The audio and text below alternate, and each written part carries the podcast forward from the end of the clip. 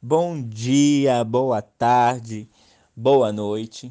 Está começando mais um podcast de tecnologia de alimentos. E hoje, de uma maneira muito especial, com um tema muito gostoso de se falar, confeitaria.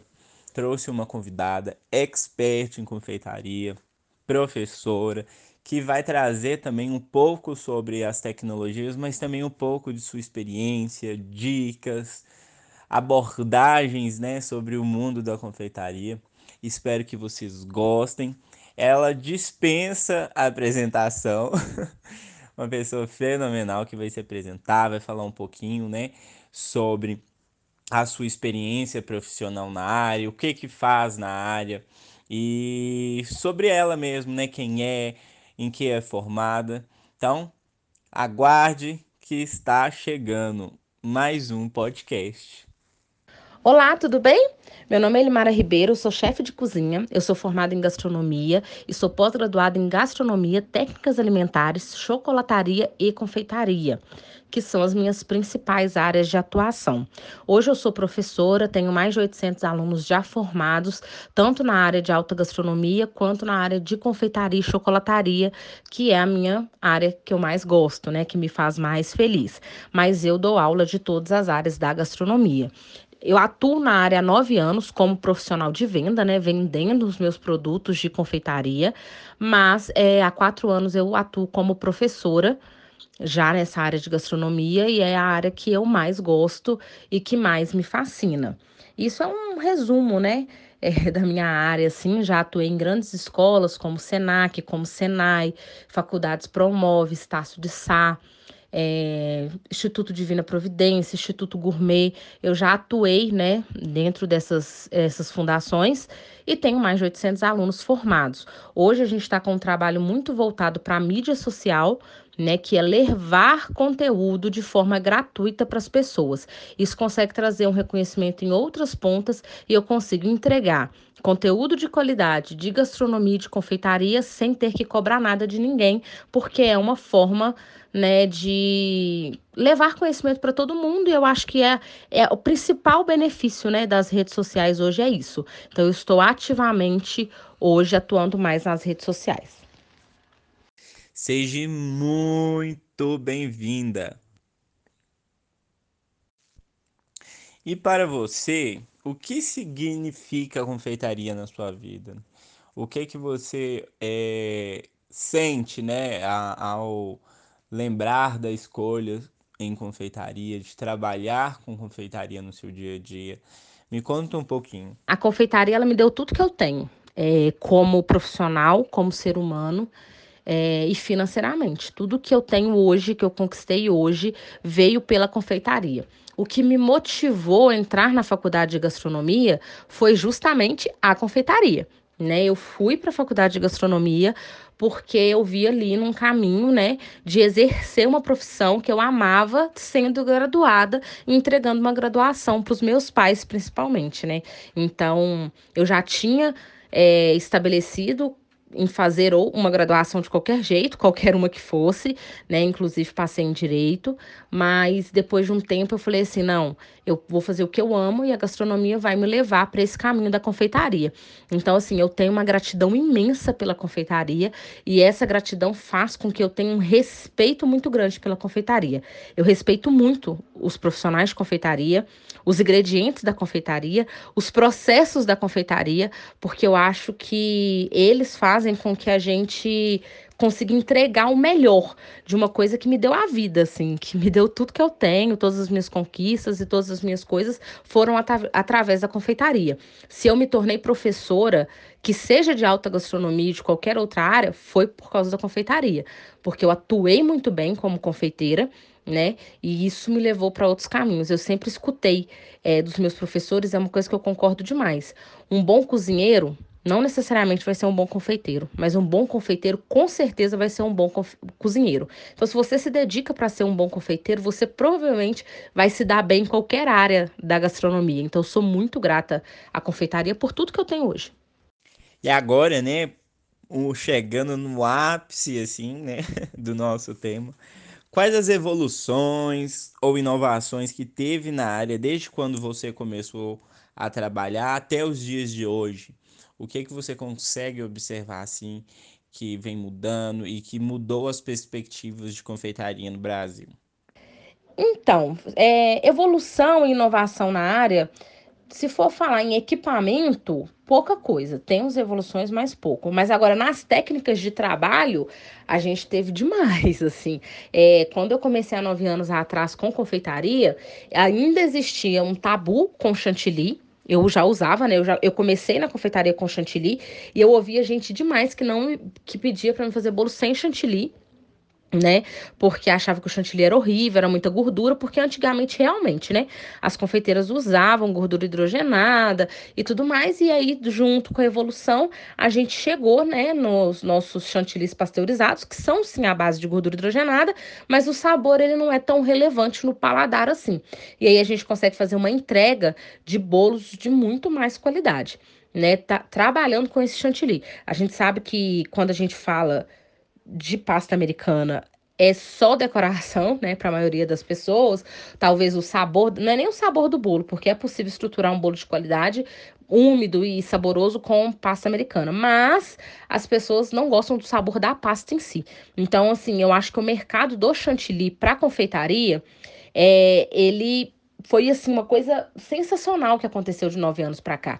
É, eu tinha muita dificuldade em encontrar bicos de confeitar de qualidade e hoje eu encontro em qualquer lugar. Porque assim, eu tinha que ficar procurando, comprando na internet. Eu lembro que eu fui em São Paulo e trouxe aquele monte de coisa que aqui quase não tinha, né? E aí hoje tem tudo. Hoje você vai aí, perto da sua casa, você encontra chantilly de qualidade, bicos de qualidade, corantes de qualidade que também não tinha, né? Então, assim, a gente teve essa evolução na questão dos ingredientes. Agora, na, nas questões de, de maquinário, nós evoluímos assim lentamente ainda. Eu, eu vejo assim, né? Porque de nove anos para cá, vamos arredondar para 10, né? Porque há 10 anos eu já especulava, a gente já tinha uma batedeira planetária, né? E coisas do tipo. Mas como ingredientes, nós evoluímos assim. Muito, muito, muito mesmo. Tanto para chantilly, quanto para a qualidade de farinha de trigo que a gente consegue comprar no nosso país hoje, quanto para a qualidade do chocolate dentro da confeitaria. Hoje eu consigo trabalhar assim com muitos tipos de chocolate, entregar um chocolate para cada tipo de coisa, né? Eu consigo pegar e falar não, esse chocolate eu vou usar para isso, esse para isso, chocolates, né? Cobertura, é raspar e cobrir, chocolate nobre mesmo, chocolate belga, que é o que eu mais trabalho hoje. A gente consegue fazer uma separação muito grande. Eu não tinha acesso a isso. Há nove anos atrás, eu tinha acesso a barras de chocolate garoto e Nestlé e fazia o que Deus dava, né? Fazer o quê? Era o que eu tinha que me virar com isso aí para poder conseguir entregar um negócio de qualidade. E hoje não, eu chego em qualquer loja de festa e você tem um milhão de opções tanto de produtos ruins quanto de produtos de qualidade, mas aí você consegue, né, escolher dentro desses produtos de qualidade coisas para você fazer uma entrega melhor. Eu sinto também que de nove anos para cá os rótulos melhoraram demais. Então, é, eu consigo chegar no supermercado, pegar um creme de leite e ter a entrega daquele produto. Isso é uma evolução demais. Quanto por cento de gordura, quanto por cento disso, quanto por cento daquilo, que para a gente da confeitaria é muito importante. Então, para você fazer uma ganache de qualidade, você precisa ter ali pelo menos 20% de gordura, né? Para você bater ponto de chantilly, aí você tem que ter mais de gordura. Então, eh, antigamente esses rótulos não tinham, né, os produtos eram muito difícil de ser, você especificar exatamente o que, que, era cada coisa. Então eu sinto que isso evoluiu demais e facilita muito o trabalho. Eu consigo dar aula muito fácil hoje. Eu falo na sala de aula, eu preciso que você compre um creme de leite com tantos por cento de gordura. Eles encontram. Preciso que você compre um chocolate assim, assim, assim encontra. Antigamente não encontrava nada disso, eu tinha que me virar. E fui em São Paulo buscar coisas e novidades que eu não encontrava em Minas Gerais. Porque lá chegava o importado, né, na verdade. E não que estava acessível para todo mundo. Eu ia nos lugares certos, pegar o importado e trazer para me trabalhar. E agora, né, de forma muito importante, quais as tecnologias de confeitaria você mais usa no seu dia a dia, em suas aulas? O que é que você acha assim que é o X da questão? Me conte um pouquinho. Tecnologicamente falando, é, a gente evoluiu muito com fornos. Eu sinto que, assim, Forno, eu acho que para confeiteira era a maior dificuldade que a gente tinha dentro da cozinha, porque a gente não conseguia entregar um produto às vezes sempre igual, porque os fornos eram muito instáveis. Então hoje a gente tem fornos elétricos e com preços acessíveis muito bons, e a gente tem o que eu sou apaixonada, que é o forno combinado. Há 10 anos atrás tinha o forno combinado, mas ele não era tão bom quanto ele era hoje, né? Quanto ele é hoje. O forno combinado antigamente, quando eu comecei e eu comecei a estudar e fazer curso, ele era assim, você conseguia the colocar a temperatura exata, conseguir colocar um termômetro dentro de alguma coisa específica que você queria assar e equilibrar a quantidade de vapor que tinha ali dentro.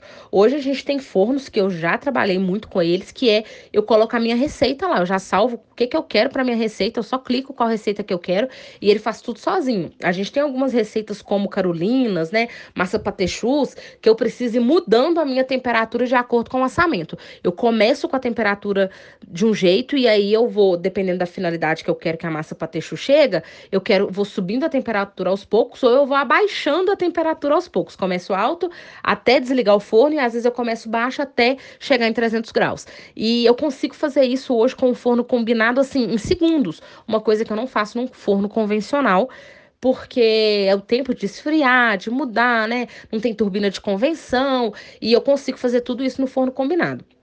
Outra coisa que eu acho que assim evoluiu demais é uma coisa que na confeitaria virou o meu amor, que é o Thermomix, né? Tem gente que também tem a mesma funcionalidade, seria o Ninja, né? Que você consegue bater alguma coisa já cozinhando ou já bater esfriando e chegar no ponto que eu quero. Então eu consigo fazer uma entrega de, por exemplo, um gelato, né, com muito mais qualidade e com rapidez, porque a gente vai fazer um gelato sem ter um Thermomix ou se tem uma sorveteira própria para aquilo ali, você demora horas e horas e horas e horas, e aí com o Thermomix ou com o Ninja, né, você consegue fazer isso muito rápido dentro de espaços pequenos, porque uma sorveteira é muito grande. Uma máquina de produzir sorvete ela é enorme, mas aí às vezes você quer fazer um gelato, você tem um Thermomix, você consegue entregar qualidade com rapidez e assim, é um, um, investimento que vale a pena, um produto caro, mas que vale muito a pena. Então, dentro de equipamento, a gente tem essas evoluções. Dentro do mundo de sorveteria, que faz parte do mundo de confeitaria, e é uma área que eu tenho domínio, que eu já dei aula nessa área, a gente tem as máquinas de sorvete que antigamente, quando eu comecei a dar aula de sorveteria, a gente só usava máquinas à base de álcool, né? A gente colocava álcool dentro delas, o bojo, e aí batia o nosso sorvete, porque o álcool consegue elevar, né, o nível de resfriamento. E isso dava um trabalhão, porque a gente tinha que ficar repondo álcool e a gente tinha que, às vezes, é, tirar esse álcool, jogar fora e comprar mais. Dava muito trabalho, né? Às vezes caía sorvete nesse álcool, fazia mal bagunça, e agora agora a gente tem as máquinas que são por compressor, então a gente não precisa desse álcool mais, é só ligar na tomada e conseguir produzir o sorvete. Então a gente tem essas evoluções e são coisas que são muito úteis. Dentro da minha sala de aula hoje, dependendo do nível de confeitaria que eu quero entregar, eu vou querer usar sempre um forno combinado, mas tem coisas que eu consigo fazer com um elétrico de qualidade. Para mim, o forno a gás é o que a gente pode tirar de dentro da cozinha da confeiteira. É o forno a gás, ele não é mais tão útil, porque ele não consegue ter uma estabilidade de temperatura, porque depende muito da saída de pressão do botijão de gás que você comprou. Então não é só o seu fogão ser bom ou ruim, e sim também a qualidade do gás que você compra, a saída de pressão do gás. Então eu recomendo sempre um forno elétrico para começar e aí depois a gente vem com as coisas boas e que a gente vai usar aí, que é o Thermomix, que é o combinado e por aí vai. E qual é a importância, né, de estabelecer tecnologia de produção em confeitaria e quais são os seus benefícios, né, quando bem empregadas e quando é, é, feitas, né, no, no, de maneira correta? Olha, a tecnologia na produção de confeitaria, ela veio para agregar demais, porque o bom confeiteiro ele entende que ele tem que respeitar técnicas e processos. Não tem como a gente pular processos quando você é um bom confeiteiro. E aí as evoluções do mercado, né, as tecnologias, elas são muito importantes para que a gente possa, né, entregar produtos de qualidade com menos mão de obra e com menos trabalho. Porque a gente por exemplo, o confeiteiro é amigo da balança. E aí a gente tem balanças que vão pesar, que são as mais comuns, né? De um em um grama, mas aí junto da evolução nós trouxemos balanças que pesam miligramas. Eu tenho aqui balanças que pesam de miligramas em miligramas. É, e aí vem vindo os processos a partir daí. Um exemplo que a gente tem. Quando você vai fazer a temperagem de chocolate, que é, né, um dos processos assim mais temido e mais amado das confeiteiras, a gente consegue trabalhar com termômetro. A gente tem que trabalhar com termômetro. E aí quando você está fazendo a temperagem, se você usar aquele termômetro de haste, que é o primeiro que veio para a gente, até o termômetro identificar a temperatura, passar a temperatura para o visor, para você usar, às vezes você já até perdeu a temperatura do seu chocolate, porque é um processo demorado. E a temperagem ela é um processo de segundos. Às vezes, assim, questão de 20 segundos ali que você distraiu, você já perdeu a temperatura ideal para algum determinado tipo de modelagem específica. Às vezes, fazer um artesanato né, de chocolate no acetato, enfim. Se você quer só moldar, nem tanto, mas para coisas bem específicas, você precisa da temperatura exata. E aí a gente tem o termômetro digital né? Que você só bate ali na hora, você já tem um número em questão de dois segundos e você consegue entregar um chocolate de extrema qualidade, com a temperagem perfeita, graças a essa tecnologia e essa evolução dos processos, né? É, a gente tem é, produtos que facilitam a vida da gente que veio com a evolução. A manteiga de cacau ela existe há milhares de anos, porque quando você tira o chocolate, automaticamente você tira a massa, né? A manteiga. E aí hoje a gente usa essa manteiga de cacau para fazer temperagem e facilitar o processo. Porque o que, que acontece? Nós moramos num país tropical. E aí, às vezes você faz a temperagem corretamente, mas você vai entregar esse chocolate para alguém, você perde completamente a sua temperagem porque tá muito quente, né? Porque calor, às vezes é janeiro, verão, né? E aí você perde por causa disso. Acrescentando manteiga de cacau, você consegue entregar um chocolate com a temperatura estável, que independente se ele vai passar por calor ou frio, a não ser né, que ele chegue muito perto do calor, você não vai perder ali a sua moldagem, o seu chocolate, o seu doce, porque a manteiga de cacau gerou essa estabilização. A manteiga de cacau ela é fruto de muito estudo entendeu? Ela é um dos produtos que a gente tem dentro da confeitaria que é fruto de estudo demais. Ela foi muito estudada para poder chegar no que chegou hoje, que a gente chama de micril, né? Mas nada mais é do que a manteiga de cacau. Eles pegaram ela, trouxeram, trouxeram ela para a gente de uma forma que você consegue fazer uma entrega de muita qualidade. Mas por trás dela existem muitos técnicos, né? E muita gente que estudou para entender como que isso podia agregar. E junto dela eu preciso da balança que pesa miligramas, porque senão eu não consigo fazer a pesagem para entregar de, de, qualidade. Então, assim, hoje eu entendo, por exemplo, numa época de Páscoa que eu consigo trabalhar com três pessoas, se eu não tivesse as tecnologias que eu tenho hoje, eu teria que trabalhar com dez. Eu tenho termômetro digital, eu tenho balança, eu tenho micril, eu tenho derretedeira de chocolate, entendeu? Então, assim, eu consigo entregar com três pessoas uma coisa que antigamente eu precisaria de pelo menos dez pessoas. Então, e, e com muita qualidade, sem perder qualidade. Então, essa eu acho que é a maior importância que a gente tem da tecnologia dentro da nossa produção aqui. E agora, né, vai que alguém se apaixonou por esse universo, vai que quem esteja escutando é apaixonado por confeitaria, assim como eu. Uma dica, né, para quem deseja trabalhar com confeitaria, o que, que você acha assim de mais importante? O que, que a pessoa deve pensar? Quais são os passos? Me conta uma dica assim para você, assim, é, é, é o pulo do gato ali para escolher essa profissão. Uma dica que eu dou para quem quer trabalhar na área de confeitaria é estude. Aí, Elimar, eu não gosto de ler, eu não gosto de assistir aula. Se esforce ou então esse mundo não é para você. Estuda, estuda, mas estuda assim demais. Eu tenho 10 anos, né? 9 anos que eu tô na área e eu todos os dias antes de dormir eu abro um livro e leio alguma coisa. Todos os dias antes de dormir eu procuro se tem alguma coisa nova no mercado, porque a gente tem que entender todos os processos e respeita sempre os ingredientes que você trabalha. O bom confeiteiro ele tem muito respeito por tudo que ele usa, porque isso faz com que você consiga ter uma entrega de muita qualidade. Se eu respeito o meu chocolate, o tempo do meu chocolate, a temperatura do meu chocolate, eu consigo entregar com qualidade um produto. Se eu entendo e eu respeito a necessidade da, da açúcar mascavo dentro de algum produto, isso faz com que eu entregue um produto de extrema qualidade. Muitas pessoas não sabem por que já usar uma açúcar mascavo no brownie.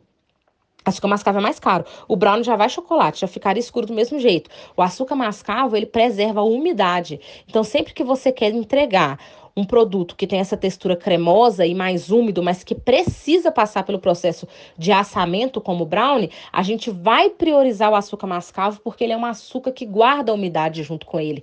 Então, isso é entender processos, isso é respeitar processos.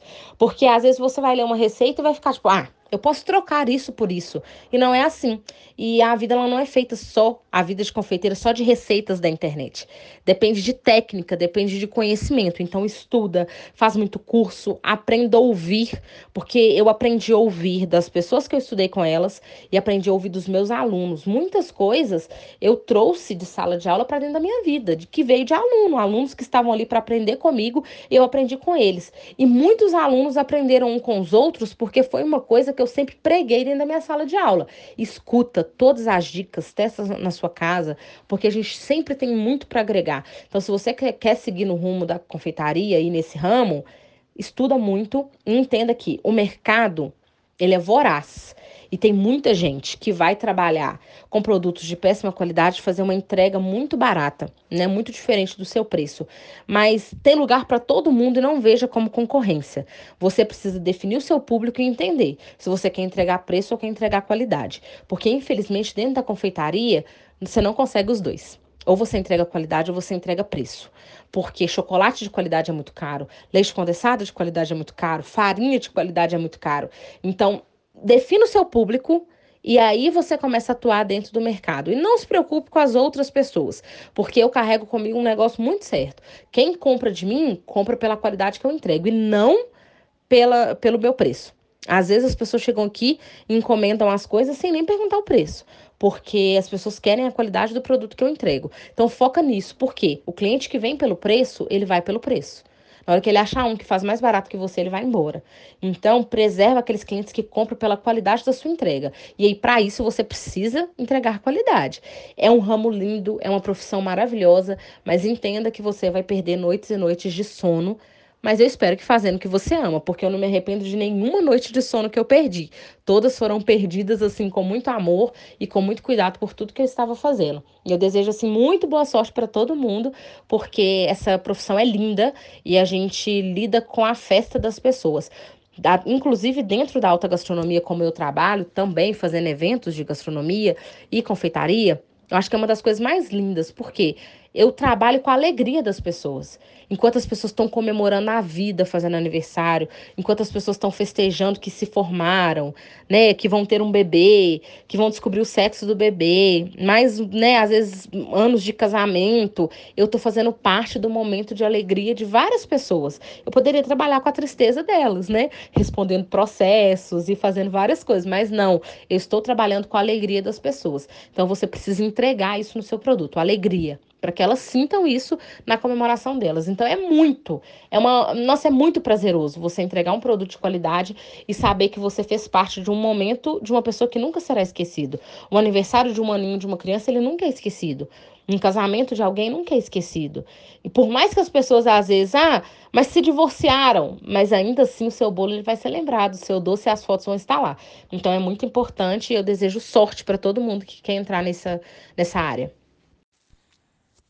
depois, né, de falar de uma forma muito explicativa pra gente, muito clara, queria agradecer. Muitíssimo obrigado pela sua participação, por toda a sua troca, né, de informações, de conhecimento, experiência conosco. Muito obrigado mesmo. Um grande abraço e a vocês que escutaram até aqui, um grande abraço. Fico à disposição para qualquer dúvida. Um grande abraço do Tai. Fiquem com Deus e até a próxima.